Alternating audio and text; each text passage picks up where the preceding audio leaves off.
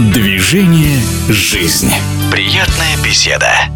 Пожалуй, самый оптимистичный вид спорта – шахматы. Ведь столько молодых, одаренных, и это очень здорово. И один из них, безусловно, очень ироничный – Рудик Макарян, который в острейшей борьбе не так давно выиграл чемпионат России среди юниоров. Рудик о своих сильных качествах.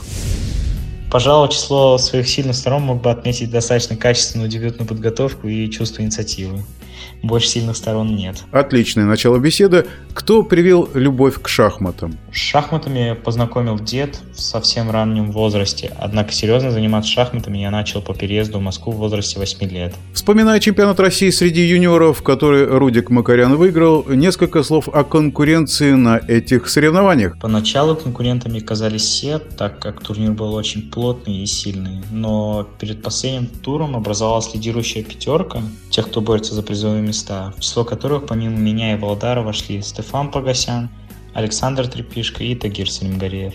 Однако победить удалось только мне и Володару, после чего нас ждал огненный тайбрейк. В преддверии второй части турнира претендентов, который в апреле возобновится, кто для Рудика Макаряна среди лучших гроссмейстеров ориентир? Из представителей элиты по содержанию наиболее близка игра Фабиана Каруаны. Основательный подход к постановке дебюта, сочетание с чистым и качественным счетом, делает этого шахматиста примером для подражания. Несмотря на текущее незавидное турнирное положение Фабиана, я считаю, что шансы для него далеко не потеряны. Впереди еще половина турнира и много стыковых партий, а класс американцев сомнений не вызывает. А кого еще можно отметить? Из числа российских участников турнира президентов выделю Кирилла Алексеенко. Конечно, трудно себе представить, что он поборется за выход на матч, но его участие в этом турнире – это бесценный опыт, который, несомненно, поможет ему в предстоящих циклах.